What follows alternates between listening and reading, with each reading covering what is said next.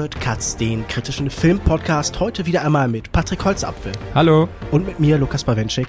Hi.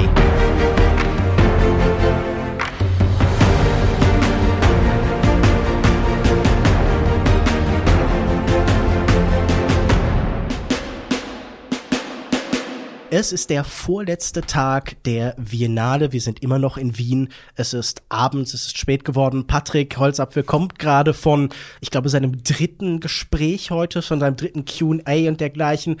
Du hattest viel zu tun bislang auf dem Festival, oder? Ja, also ich muss sagen, mein äh, Müdigkeitsstatus ist höher als, glaube ich, jemals zuvor. Ähm, kann mich ja nicht erinnern. In deinem Leben? Ja, also es ist schon an der Grenze. Also ich bin schon, es ist schon fragwürdig, wie viel man eigentlich arbeitet ähm, und wie wenig man man schläft und wie schlecht man sich ernährt. Deswegen bin ich sehr froh, dass das Festival jetzt dann endet, auch wenn es eigentlich sehr viel Freude dieses Jahr gebracht hat, vor allem weil im Vergleich zum letzten Jahr einfach Gäste da sind und das mhm. macht so einen Unterschied.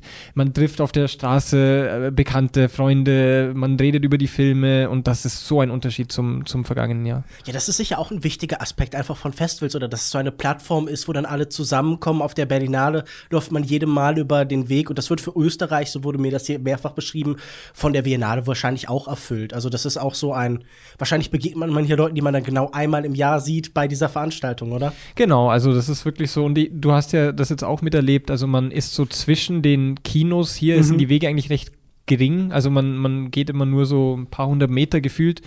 Ähm, und da ist trifft man dann wirklich zufällig auf Leute und die Wartezeit im Foyer, es steht eigentlich immer irgendjemand rum. es ist echt klar und ich meine, Österreich ist sowieso halt eine sehr kleine Filmszene. Das heißt, wenn man da mal ein paar Jahre tätig ist, dann muss man wirklich zugeben, man kennt fast alle zumindest vom Sehen. Ja, so Film und gehobene Cinephilie ist immer überall eine kleine Blase, oder? Da, daher kommt wahrscheinlich auch diese große Internationalisierung, diese große Vernetzung über den ganzen Globus hinweg, dass man sich sonst mit manchen Filmen wahrscheinlich sehr einsam fühlen würde. Ja, ja, also kann man schon so sagen. Ja, es ist ja hier auch wirklich eine internationale ähm, Cinephilie anwesend. Also es ist nicht nur so, dass wir hier unter, unter, unter den Österreichern sind sozusagen, sondern selbst die Moderatoren sind ja wirklich aus allen möglichen ja. Ländern. Das ist schon sehr international gehalten und ja, ich meine, diese Leute arbeiten für verschiedenste Festivals und tauchen dann hier und da auf. Ja, das macht schon was aus, diese Art von. Aber ja, wie, wie halt Wien gibt dem nochmal einen besonderen, weil das so ein bisschen der Jahresabschluss ist. Ist wie so ein Klassentreffen am Ende nochmal. Ja. Ja gut, ich habe noch ein Festival danach, aber ich verstehe, dass es sicher ein, ein, Punkt für viele ist. Nach Heidelberg kommen natürlich nicht so viele, das haben die sich die letzten Jahre hart erarbeitet, dass niemand mehr kommt. Und daran arbeiten jetzt gerade wieder, dass das Gegenteil der Fall ist. Ähm, ich möchte dich jetzt auch nicht zu arg löchern, aber erzähl doch mal vielleicht von Highlights aus diesen Gesprächen, besondere Momente, interessante Fragen, Regisseure, die irgendwie für dich einfach auch außerhalb des Films vielleicht noch mal einen interessanten Punkt einfach gesetzt haben. Also äh, du hast doch jetzt wahnsinnig viel gesprochen. Was, was hast du denn so erlebt jetzt die letzten zehn Tage? Ja, also ich hatte das ähm, schöne und trotzdem auch irgendwie zweifelhafte Vergnügen, fast nur ausverkaufte Vorstellungen zu haben, außer tatsächlich die, in der du, glaube ich, warst, wo ich mal gesprochen habe mit Nadaf Lapid mhm. ähm, im Gartenbau. Die war eigentlich recht mittelmäßig besucht für das Gartenbau. Also ich meine, es waren schon 200, 300 Leute. Ist ja Leute. auch ein großer Saal. Genau. Ähm, aber ähm, sonst waren die Kinos immer ausverkauft. Das ist eine besondere Sache, weil dadurch die Aufregung deutlich größer ist, auch der, der Filmschaffenden. Also man spürt das dann total und die überträgt sich auch auf, auf den Moderator sozusagen.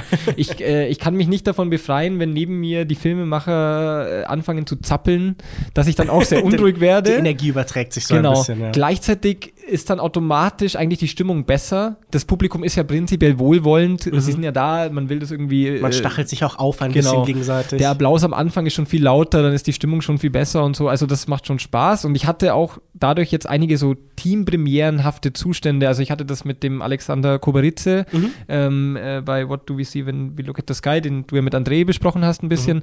wo ähm, einfach acht, neun Leute am Ende auf der, auf der Bühne vorne standen. Ähm, das ist natürlich schon was Besonderes. Da äh, fällt dann auch irgendwie der, der Druck ab ähm, von einem selbst, weil es ist irgendwie es ist familiärer, in dem Fall ja tatsächlich. Ja. Das automatisiert sich wahrscheinlich auch so ein bisschen, oder? Das gibt eine Dynamik, wo man gar nicht mehr so stark eingreifen muss und das Gespräch lenken muss. Genau, ja. Ähm, und äh, auf der anderen Seite, ähm, also hatte ich jetzt hier mit, mit Beatrix, einen äh, österreichischen Film, den ich sehr, sehr mag, ähm, von zwei jungen Filmemacherinnen, äh, Lilith Kraxner und äh, Milena Czernowski. Ähm, und die sind auch deutlich jünger nochmal als Alexander Kuberice und die waren einfach unfassbar aufgeregt, weil Mhm. Wien Premiere, erste Mal ein Film und so weiter und auch auf Film gezeigt, also auf 35 Millimeter, wo halt auch noch Dinge schief gehen können, so gefühlt. Ähm, und da und weil mir der Film auch wichtig war persönlich, war das dann irgendwie doch besonders aufregend.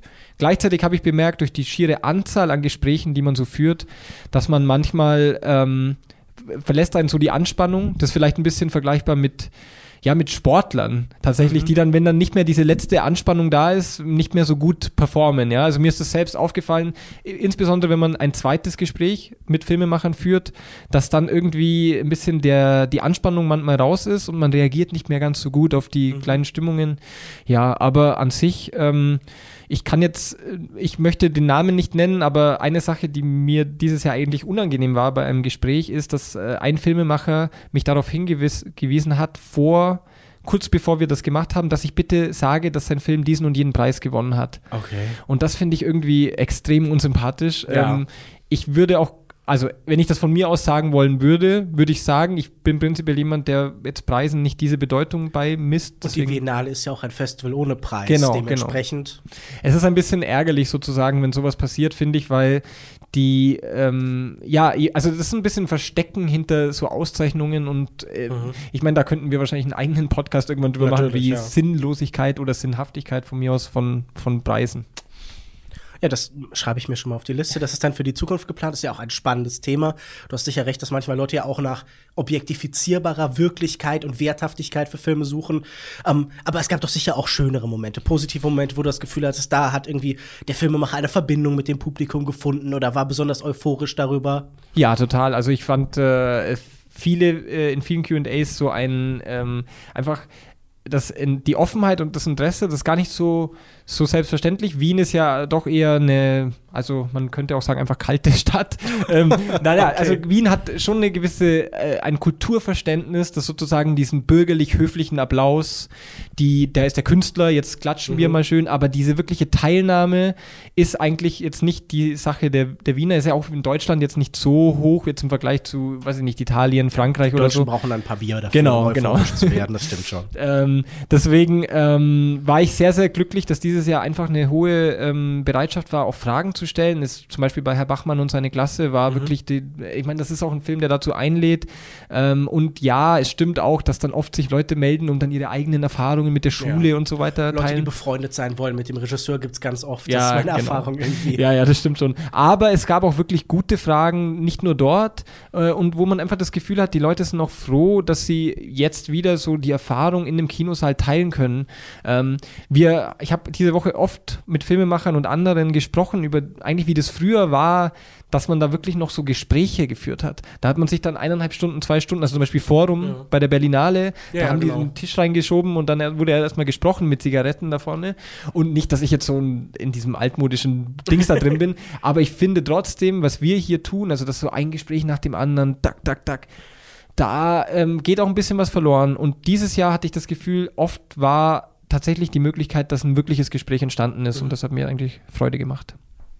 Bevor wir vielleicht noch zu ein paar Filmen kommen oder so, ich finde das ganz spannend, weil QAs erlebe ich oft auch als unfruchtbar. Ich habe jetzt nicht in diesem spezifischen Fall hier, sondern auf vielen Festivals überall in der Welt habe ich oft das Gefühl, man hat erstmal so eine Grundbasis, wo dann vielleicht auch Banalitäten oder sagen wir mal so Trivia-Wissen fast abgefragt wird. Und danach kommt dann der Teil, wo Leute sehr viel persönliche Erfahrung einbringen die oft dann für sie interessanter ist als vielleicht für eine breitere Öffentlichkeit. Wenn du so ein, wenn du so Do's, Do's und Don'ts geben könntest, Leuten eine kurze Anleitung geben, wie stellt man clevere und interessante Fragen bei Q&As? Was würdest du den Leuten sagen? Also, ich möchte mich jetzt nicht als äh, jemand, der. Na, aber du stehst ja auf der Bühne, deshalb hast du da einen anderen Zugang vielleicht. Ja, also was ich versuche ist, ähm, ich versuche eine Balance zu halten. Ich finde, es gibt zwei Dinge, die wichtig sind. Die, die Filmschaffenden sollten sich wohlfühlen, so dass sie Mhm. Ähm, das Gefühl haben, er, das hat zu tun mit der Vorbereitung. Du musst schon wissen, was, äh, was ist das für ein Film, woher kommen die, was haben die davor gemacht, wer, wer wirkt damit, was sind da die Besonderheiten, damit machst du, hilfst du schon. Ähm, ich finde, die Fragen dürfen nicht zu intellektuell sein. Es geht da eher darum, dass die aus sich heraus anfangen zu sprechen. Das heißt, eher so stichpunktartig versuche ich über den Schaffensprozess zu kommen. Also im Endeffekt, um es ganz runterzubrechen, könnte man auch einfach äh, fragen, weiß ich nicht, Ton, Kostüm, Maske, äh, Mhm. Bild, äh, so Schauspieler, abhaken. genau. Das äh, mache ich natürlich nicht, sondern ich versuche das dann über die Eigenheiten des Films in so einer beschreibenden Art und Weise wiederzugeben, wie ich das empfinde und stelle dann oft gar keine Frage, sondern stelle das so in den Raum mit so mit der Stimme nach oben halt am Ende und dann fühlen sich, glaube ich, viele ähm, ganz wohl, einfach zu erzählen. Gleichzeitig ist es nicht die Aufgabe, den Filmemacher auf ein Podest zu stellen und die Zuschauer zu ignorieren. Ich finde, es ist ein Dialog auch. Also man will ja auch, dass der dieser Dialog entsteht. Ich gebe dir sehr, sehr recht. Ich bin selbst jemand, der eigentlich aus Q&As rausgeht. Also, ähm, wenn ich nicht auf der Bühne stehen muss. Das wäre ein bisschen, dann dann wäre es falsch. Das wär eine komische. Aktion. Ich glaube, das Wobei- wäre auch dein Chef, wenn nicht so also, begeistert oder deine ja, Chefin. Also. Also äh, eine kleine Anekdote ist, dass ich das letztes Jahr ist mir das einmal passiert, weil mir wurde sehr schwindlig auf der Bühne und dann musste ich tatsächlich Oh. rausgehen, ähm, was ein bisschen unangenehm war, aber der heroische Saalregisseur hat das dann übernommen Oh. und ich bin ihm bis heute so dankbar. Also es waren nur Natürlich. noch fünf Minuten, aber er war wirklich toll. Also das kann natürlich mal passieren. Ähm, aber es ist ein bisschen unfruchtbar und die Frage ist tatsächlich, und ich bin jetzt auch öfter heimgefahren und habe dann auch gespürt, also da ist schon so eine Leere, ja, weil ich, also die Filme sind nicht leer, natürlich, aber diese Gespräche, die man dann da führt und ich habe ja auch hier den Podcast für die Biennale gemacht und so und reden, reden, reden über die Filme. Ich frage mich manchmal, was da bleibt, aber das ist ja lustig, weil wir jetzt schon wieder sprechen. Also das heißt, ja, ich finde das allgemeine Thema, dieses Sprechen über Filme, ehrlich gesagt, ja. Ja, ich meine, gut, das ist uns natürlich hier in einem Filmpodcast logischerweise ein Thema, das uns beschäftigt. Ich glaube, ich mag oft diese spezifische Dynamik, die dann zwischen Menschen entsteht, die in eben einem Text nicht gebunden werden kann. Auch diese, natürlich können Texte auch etwas Spontanes in sich haben, aber ich glaube, sie haben immer noch eine andere Form von Lebendigkeit als ein Gespräch einfach. Und ich glaube, die Hoffnung ist, dass man Menschen hat, die sich so gegenseitig so Energie zusenden und dann irgendwie was Neues entstehen lassen zusammen. Oder das ist zumindest im, Hoff im Podcast meistens die Hoffnung halt. Ja, ja, das ist ja, also das ist, stimmt auch. Das ist auch, aber ja, es, bei euch muss ich sagen, also das, das, das klingt jetzt ein bisschen komisch, wenn ich das hier sage, aber bei euch funktioniert das auch, dass man das Gefühl hat, ihr, ihr sprecht, weil ich, also ich bin jetzt kein super regelmäßiger Podcast-Hörer, aber ich, wenn ich in Podcasts reinhöre, habe ich manchmal das Gefühl, es ist halt, jeder monologisiert so für sich daher und das ist eigentlich dann auch nichts anderes wie Jeder wartet, bis der andere fertig ist und dann da sagt er seine Meinung. Genau, genau. Und das eigentlich, es ist eigentlich schöner, wenn es wirklich ein Gespräch gibt. Und ja, das ist bei euch halt auch insofern, glaube ich, ganz gut, weil ihr aus unterschiedlichen Perspektiven aufs Kino schaut. Das hilft äh, extrem. Also, der, ja. Ja, ich glaube, Differenzen sind immer sehr Genau. hilfreich dafür, wenn man, wenn man eben ab- abweichende Positionen hat. Aber wo wir bei abweichenden Positionen sind, äh, ich weiß gar nicht, ob wir da abweichende Positionen haben, aber ich ähm, wollte noch eine kleine Klammer hier setzen und ich dachte, der letzte Tag oder der letzte Tag für mich, ich reise morgen ab, bietet sich dafür an. Wir haben zusammen mit Christian Eichler bei uns das Leos Carax äh, Special, Carax Special gemacht und hatten aber beide einen Film zu diesem Zeitpunkt noch nicht gesehen und zwar seinen neuesten Film Annette. Den gab es hier auf dem Festival zu sehen. Mittlerweile haben wir diesen Film beide gesehen und mich würde einfach interessieren, wir haben am Ende der Folge Sorgen und Hoffnungen an diesen Film gestellt. Wir hatten, glaube ich, beide so ein bisschen die Hoffnung, er öffnet sich jetzt nicht zu weit einem anderen System, löst sich von seinen vorherigen Mitteln und versucht irgendwie äh, ja, ein, vielleicht eine falsche, eine verkürzte Öffnung zu machen, um irgendwie eine breitere Masse zu. Wie ging es dir mit dem Film? Äh, Hat, haben sich die Sorgen oder die Hoffnungen bestätigt? Ähm, also ich würde sagen, eigentlich nichts von beiden, Mhm. eher irgendwas dazwischen und ich muss, also ich habe diesen Film angeschaut, man hat es ja vielleicht bei dem Karax Podcast eh gemerkt, ich, es gibt natürlich, also ich mag den Filmemacher, das heißt, ich, ich möchte, ich mochte den Film mögen, wie selten einen anderen Film, ähm, und äh, war da auch, war begeistert von der Eröffnung des Films. Ich finde das ganz großartig mit dieser May We Start Nummer. Mhm. Ja, man, man läuft mit allen Beteiligten zusammen in so einem Blick außerhalb des Films, wie vielleicht so in ein, ein Register am Anfang eines Buches, wo die Namen aufgezählt werden auf die Straße. Und der Film baut sich musikalisch zu, aus dem Dokumentarischen ins Spielfilmmäßige hinein, so. So könnte man es Genau, ja. Und das aber halt wirklich schon in diesem Musical-Modus Ja. sozusagen, also gesungen. Und das äh, finde ich unglaublich schön. Ich fand manche Sequenzen sehr, sehr stark. Allgemein die ersten 20 Minuten wollte ich auf, ausrufen, so, ah, das Kino, so Ja. muss es sein. Und irgendwann hat sich dieser Film in seiner Selbstbezogenheit, in seiner Kunst, ich möchte jetzt hier irgendwie immer was Besonderes machen, für mich völlig verloren. Ähm, und ich habe mich eigentlich nur noch es hat mich eigentlich fast nur noch genervt. Also ich habe schon noch gesehen, manche Sachen sind toll gemacht mit der Musik und inszenierungstechnisch und so weiter, die dann aber für mich einfach gegipfelt ist in dieser, in der äh, titelgebenden Puppe, ähm, die ich eigentlich nicht verstanden oder ertragen habe in diesem mhm. Film. Ich fand das sehr, sehr, vielleicht hast du da eine Position dazu, die mir das ein bisschen erläutert oder erklärt, warum das eine ja, äh, vielleicht führen wir noch mal ganz genau. kurz ein. Es ja. geht um ein Liebespaar. Der eine, gespielt von Adam Driver, ist ein so Shockjock, Stand-up-Comedian, jemand, der irgendwie gar nicht mehr so richtig witzig sein will, sondern eine Performance macht im weitesten Sinne. Und sie, ähm, gespielt von Mario Cotillard, Mario Cotillard ist Opernsängerin. Und ähm, die beiden gehen eine Beziehung ein und bekommen dann später ein Kind, das eine die titelgebende Annette, und die ist eine eine Puppe. Ja. Was so hingestellt wird. Also es wird genau, nicht das thematisiert. So, so, vielleicht ja. sagen wir, man könnte es magischer Realismus nennen, wenn man möchte. Auf jeden Fall, ähm, Adam Driver, dieser Charakter, äh, verliert seine Karriere nach und nach. Beide hadern so ein bisschen. Mhm. Irgendwann ist sie aus dem Bild, sie stirbt. Äh, er ist daran nicht unschuldig, sondern im Gegenteil, er äh, hat so eine Manie, die ihn seine Karriere einfach fast verzweifelt nachjagen lässt. Der ist so ein ja, vielleicht so ein Dorian Gray irgendwie, aber mit nicht mit der Schönheit, sondern mit dem Erfolg. Und irgendwann nutzt er dafür dann auch diese Puppe, denn die kann tatsächlich singen und fesselt Menschen und er gebraucht sie dann eben so als, als, als Möglichkeit relevant zu bleiben. Und mein Eindruck war, sie ist so ein bisschen, also sie hat natürlich irgendwie als, als Kind von zwei Künstlern ist die selber irgendwie Kunst, verkörpert Kunst vielleicht sogar in irgendeiner Form und ähm, ja, sie, sie, sie ist so etwas, das aus dieser Welt herausfällt, logischerweise, das ganz und gar anders ist.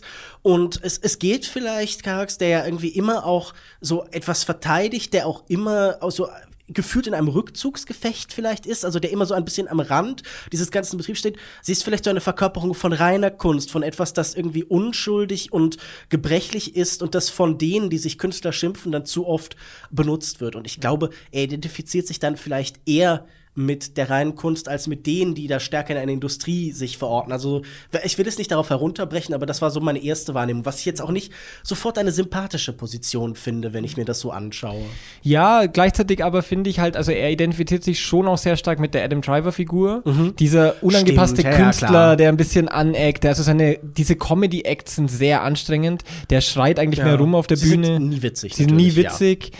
Und ähm, dann am Ende sieht ja Adam Driver immer mehr aus wie Leos Carax. Das finde ich schon ein bisschen den Gipfel. Ja, ja. Und man, ich möchte auch noch sagen, dass es ist, wenn es ein Film ist über sozusagen die, über die Tochter, mhm. von, aus so einer Künstlerbeziehung. Wie der Titel behauptet. Ja, genau. Dann am Anfang zeigt sich Leos Carax ja selbst, wie ja, schon genau. bei Holy Motors, wo er auch am Anfang selbst im Bild ist, nur diesmal steht seine Tochter tatsächlich neben ihm. Mhm. Und das finde ich halt so, also ich weiß halt nicht, ob dieses in der eigenen Soße schwimmen, um es mal so hart zu sagen, ob mir das reicht. Nee, natürlich nicht. Aber man hat das Gefühl, das ist heute oft so, oder? Dass wir sehr viele sehr ich-bezogene Künstler haben, die dann auch gar nicht mehr zur Welt durchdringen. Also es gibt natürlich dann Extremfälle, wie was weiß ich, einen Woody Allen, der nur noch in seiner Blase existiert, der nur noch eigentlich seine eigene Vergangenheit reproduziert. Aber das scheint mir ja allgemein eine Diagnose zu sein, die man oft stellen kann, dass Leute äh, eigentlich nur noch Imagepflege betreibt. Ich musste zuletzt bei Lars von Trier daran denken, wo ich immer das Gefühl habe, er reagiert nur noch darauf, was die Kritiker sagen oder das Publikum und versucht es dann so zu korrigieren mit einem Film ja. wie The House der Jackbild vielleicht. Ja, das ist schön, dass du das sagst, weil ich hatte das Gefühl ähm, auch, dass das eine extreme Reaktion auf Holy Motors ist. Zum mhm. Beispiel, er greift auch die MeToo-Debatte auf, irgendwann in der Mitte des Films, in einer sehr random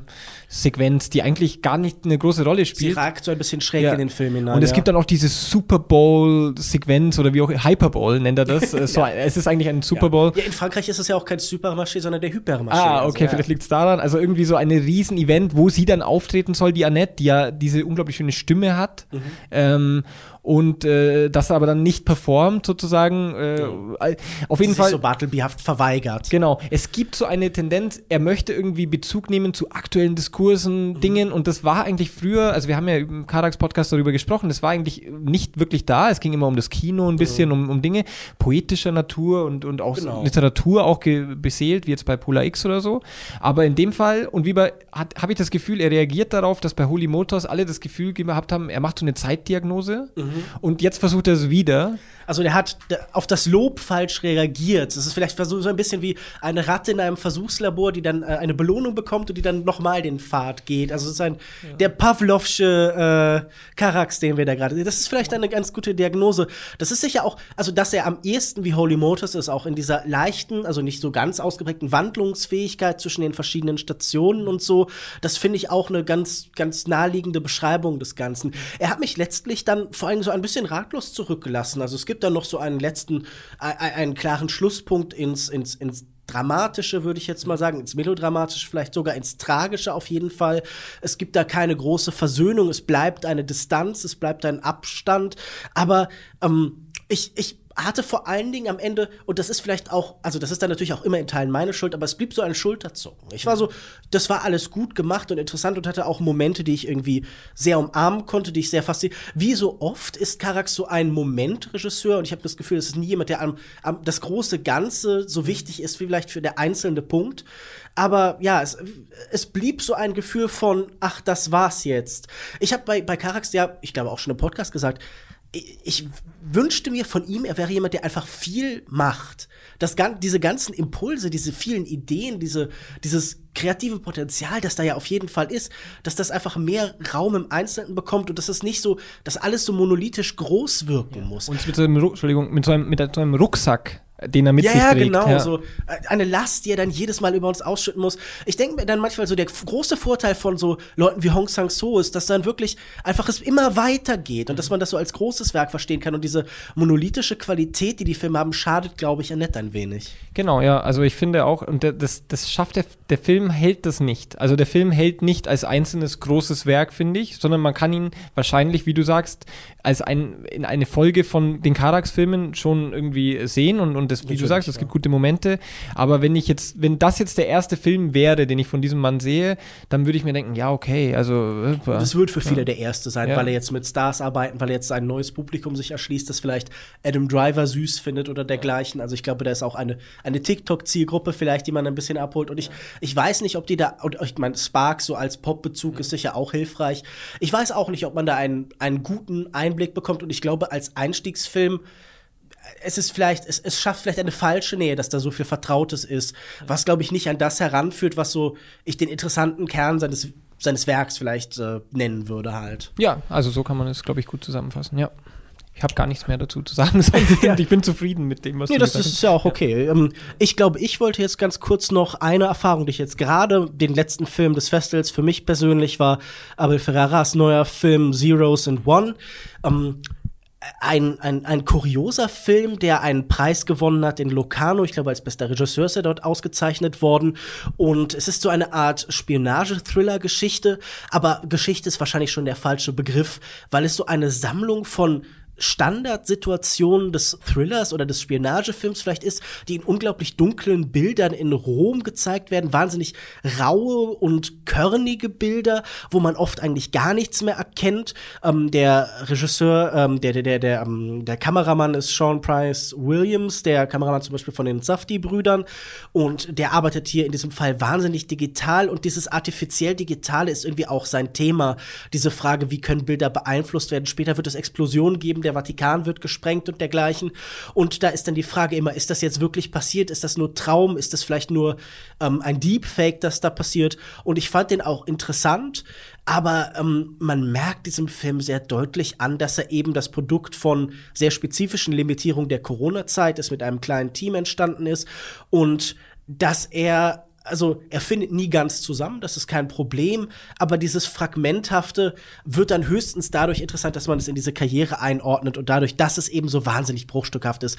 Ein, ein sehr faszinierendes Instrument ist, dass diese typischen Grußbotschaften, die man von so Festivals kennt, wenn Regisseure nicht gekommen sind, dass die äh, eine von Ethan Hawke den Film rahmt, dass er am Anfang das Publikum willkommen heißt und am Ende so seine Interpretation des Films gibt. Er spielt in diesem Film zwei verschiedene Figuren, die Brüder sind und eine ist so ein, ein, ein Soldat oder ein Agent vielleicht und der andere ist ein Gefangener, der in Woody Guthrie Zitaten irgendwelche KGB-Agenten beschimpft. Also der, der Plot ist wirklich vollkommen nebensächlich und das ist ein Element, das ich noch nicht gesehen habe, dass jemand diese Begrüßung Richtungsbotschaften, diese Videos so in den Film direkt einbaut.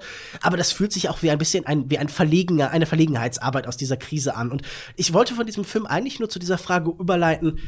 Wir haben uns ja am Anfang nach Themen dieses Festivals gefragt und ich finde, tatsächlich, also man möchte es jetzt auch nicht mit Diskurs überladen, aber diese große Krise, die war hier natürlich auch permanent präsent. Jeder erzählte, wie froh man ist, dass man jetzt wieder im, äh, im, im, im Saal sitzt und so.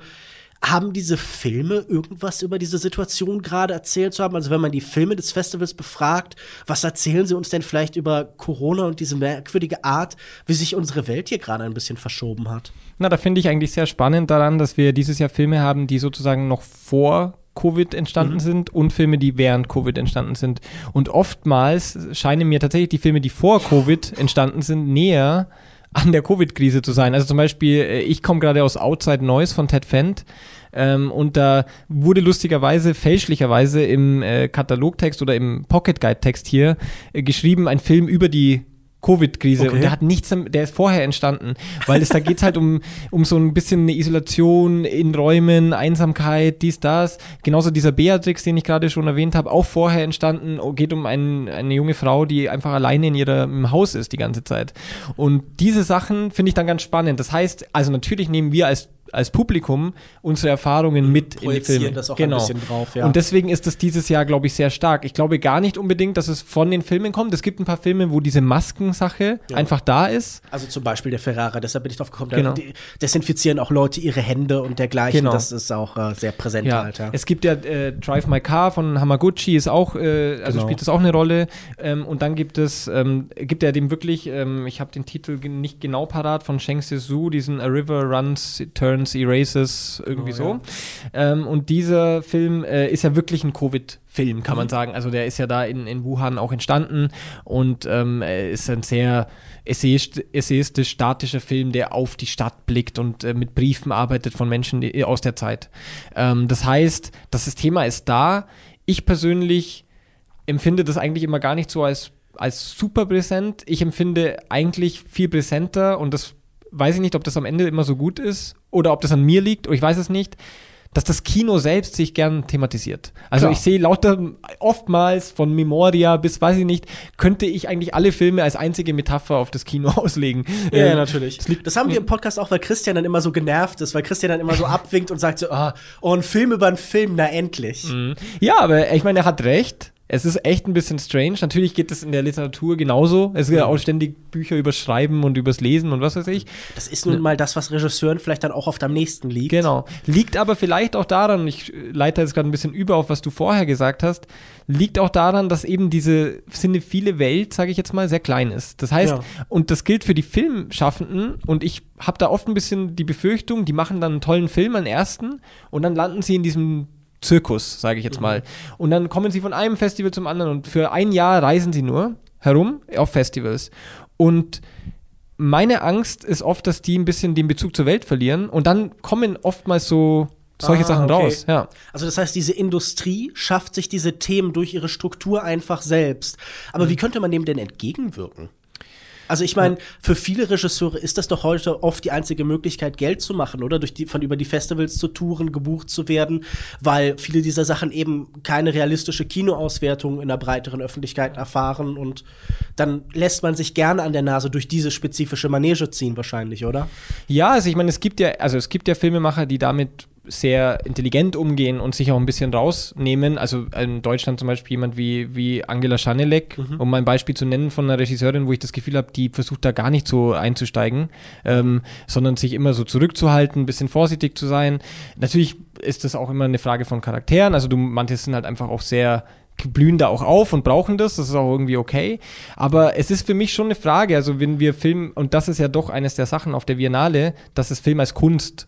Auffasst. Genau. Und wenn man jetzt Film als Kunst sieht, also ich meine, natürlich ist Kunst immer auch an Szenen gebunden und an, und an soziale Events und Dinge, ja. aber mein Eindruck ist schon, dass das oftmals Übergewicht hat und ja, wo sind die, wo sind die Filmemacher, die nur alle drei Jahre auftauchen mhm. mit einem Werk, wo du sagst, wow, wo, was ist denn das jetzt? Äh, wo du war der? so ein Leos Carax oder so, der so dieses genau. Enigmatische dann auch mit Genau, also ich finde das eigentlich schön, wenn, wenn es das gibt und das gibt es fast ein bisschen zu selten, ja. Also und auch bei Q&As zum Beispiel, ähm, also ich hatte das jetzt nur mit Peter Czerkaski hier, mhm. der ein Avantgarde-Filmemacher ist, genau, äh, aus Österreich. Train Again hier im Festival, den konnte ich schon in auf dem Terza Visione in Deutschland sehen. Genau. Ist ein, ein, also ein, eine, eine Koryphäe des Avantgarde-Films, ja, also kann natürlich. man sagen, also große Sachen Bücher. Wie Outer Space genau. oder so sind sehr präsent, ja. Genau.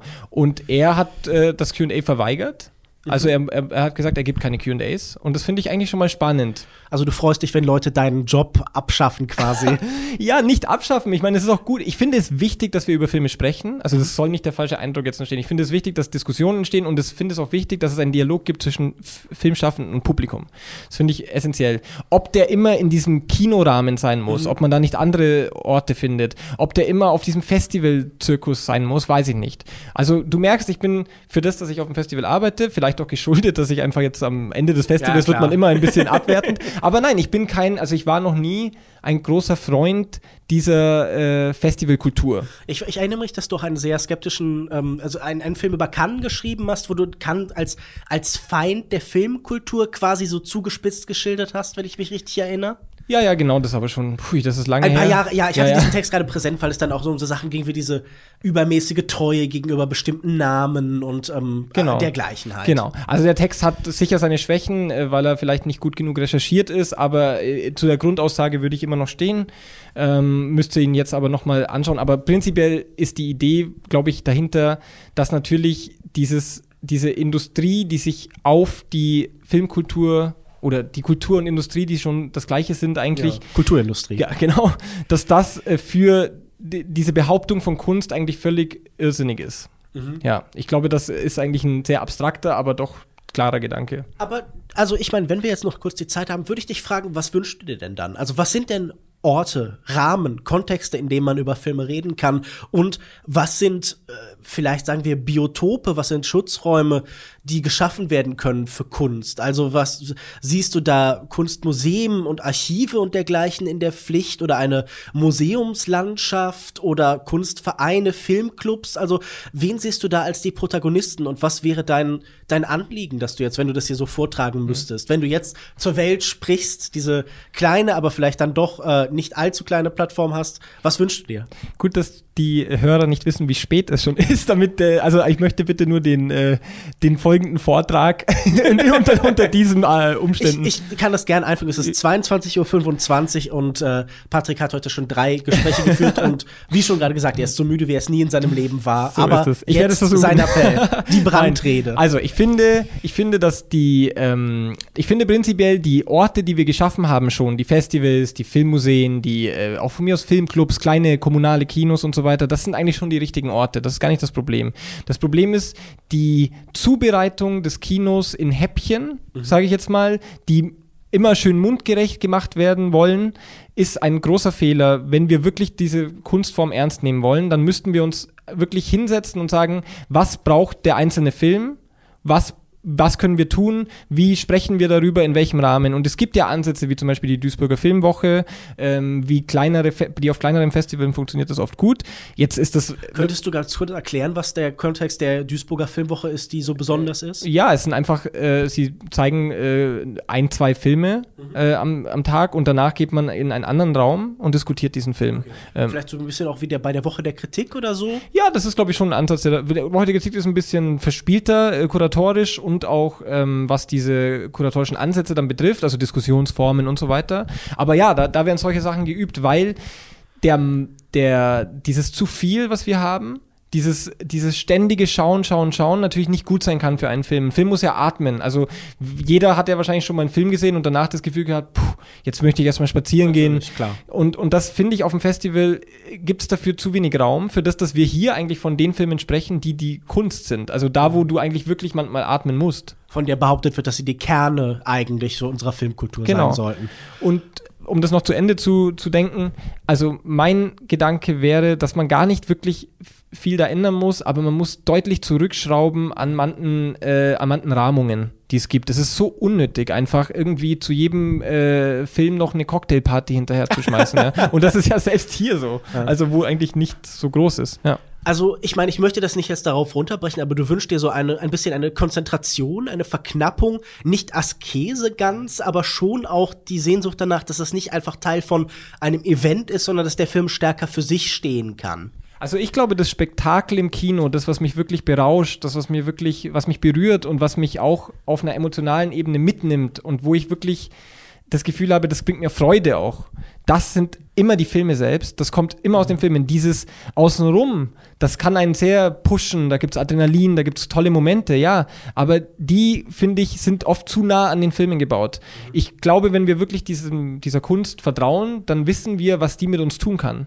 Und ich habe ehrlich gesagt, wenn ich jetzt nach Hause gehe, nach diesem Festival, das Gefühl, ich habe sehr viele tolle Begegnungen gehabt, ich habe sehr viel erlebt, mhm. aber ich habe nicht aus den Filmen das bekommen, was ich normal bekomme, wenn ich einen Film einfach so anschaue. Ja, äh, das ist mir letztens jetzt auch hier aufgefallen, dass ich manchmal das Gefühl habe, der schlechtmöglichste Ort, um manche Festivalfilme zu sehen, ist das Festival, weil sie eben in dieser Flut untergehen, weil man auch so einen permanenten Zustand von Müdigkeit hat gefühlt, weil man viel von A nach B hetzt und weil das alles so ineinander fließt. Aber mein Eindruck war auch, dass manchmal durch die schiere Flut die Sachen, die wirklich besonders sind, dann noch stärker nach oben treiben. Dass ja. das auch so eine so ein Kristallisationspunkt vielleicht sein kann. Aber ähm, das heißt, du würdest, also ein, ein idealer Festivaltag würde vielleicht für dich aussehen, die Leute sehen tendenziell das Gleiche, sie sehen ein bis zwei Tage äh, Filme am Tag.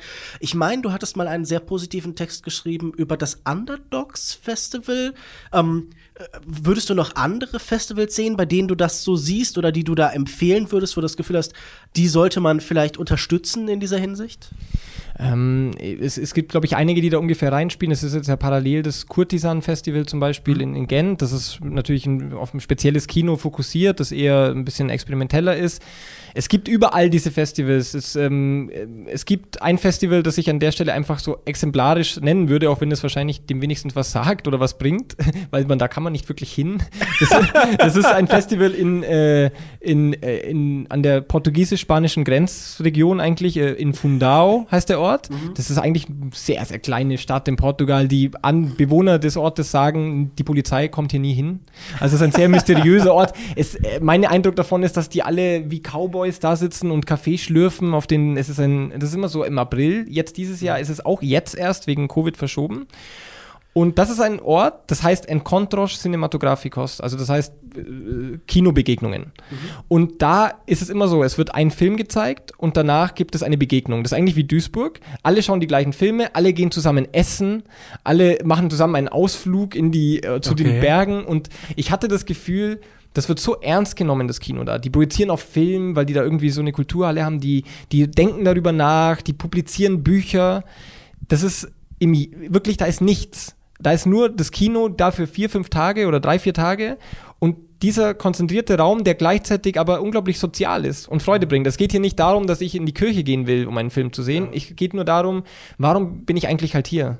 Und da habe ich das ja. Gefühl, Filme sind der Grund. Und du meinst, Festivals schaffen manchmal vielleicht ein bisschen zu viel Überbau und äh, Remi Demi und Tovabo. Es klingt ein bisschen, als müsste der, der wirkliche Cinephile auch so ein bisschen ein Pilger sein manchmal, als müsste er in die Welt reisen. Passt das zu diesen aktuellen Fragen, die wir uns alle so stellen, dieses weniger Fliegen und so? Oder, oder darf man sich das dann vielleicht zu den Jakobsweg stehen? Man pilgert dann zu kleinen Städten in Portugal? Oder was, was ist da deine Vision?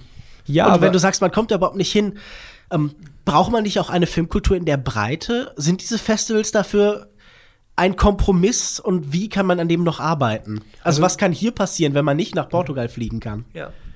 Also wenn eine Sache nicht gut ist für das, was wir haben, ist, dass wir jetzt zum Beispiel hier auf der Biennale ähm, 160 Gäste haben. Mhm. Da finde ich, das finde ich. Na danke. Ich gehe ja wieder morgen. Da, nein, aber eine 160 Filmgäste. Also da sind noch nicht mal die, die Pressegäste und, und, und Industriegäste okay. drin und das ist halt schon krass viel.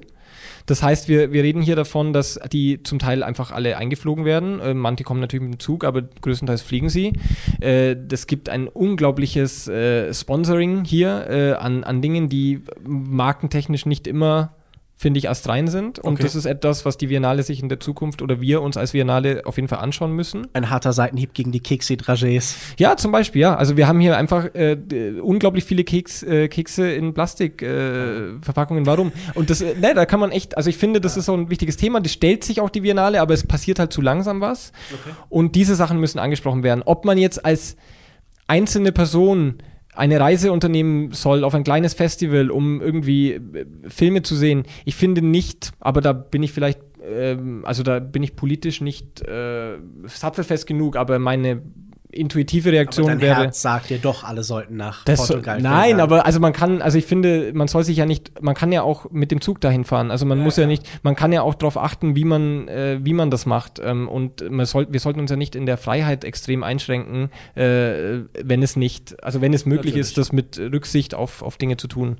So würde ich sagen. Ja, und das Kino ist, finde ich, ein ein, wie du am Anfang so schön gesagt hast, es ist ja eine Familie und diese Familie funktioniert jenseits von Grenzen und das ist ja auch eine der schönsten Sachen daran. Ich finde, das ist doch ein wunderbares Schlusswort jetzt für diesen Podcast. Äh, Patrick, nochmal vielen Dank natürlich für die Einladung auf die Biennale. Es war eine große Freude. Es war auch eine große Freude, hier mit dir zu reden. Und äh, damit sind wir am Ende des Projekts Cuts auf der Biennale angekommen. In der nächsten Folge sprechen wir dann über ganz regulären Kinobetrieb. Es geht um Wes Anderson, um The French Dispatch. Äh, ich weiß nicht, Patrick, hast du ihn gesehen? Nein, aber ich schaue ihn mir vielleicht die nächste Woche jetzt an, wenn er noch da ist. Er ist, glaube ich, noch im Kino. Also Ja. bei uns ist er noch in den Kinos und das wird dann die nächste Episode sein. Und dann bleibt mir jetzt zum Schluss zu sagen, eigentlich nur noch, ja, vielen Dank fürs Hören, tschüss und bis zum nächsten Mal. Ciao.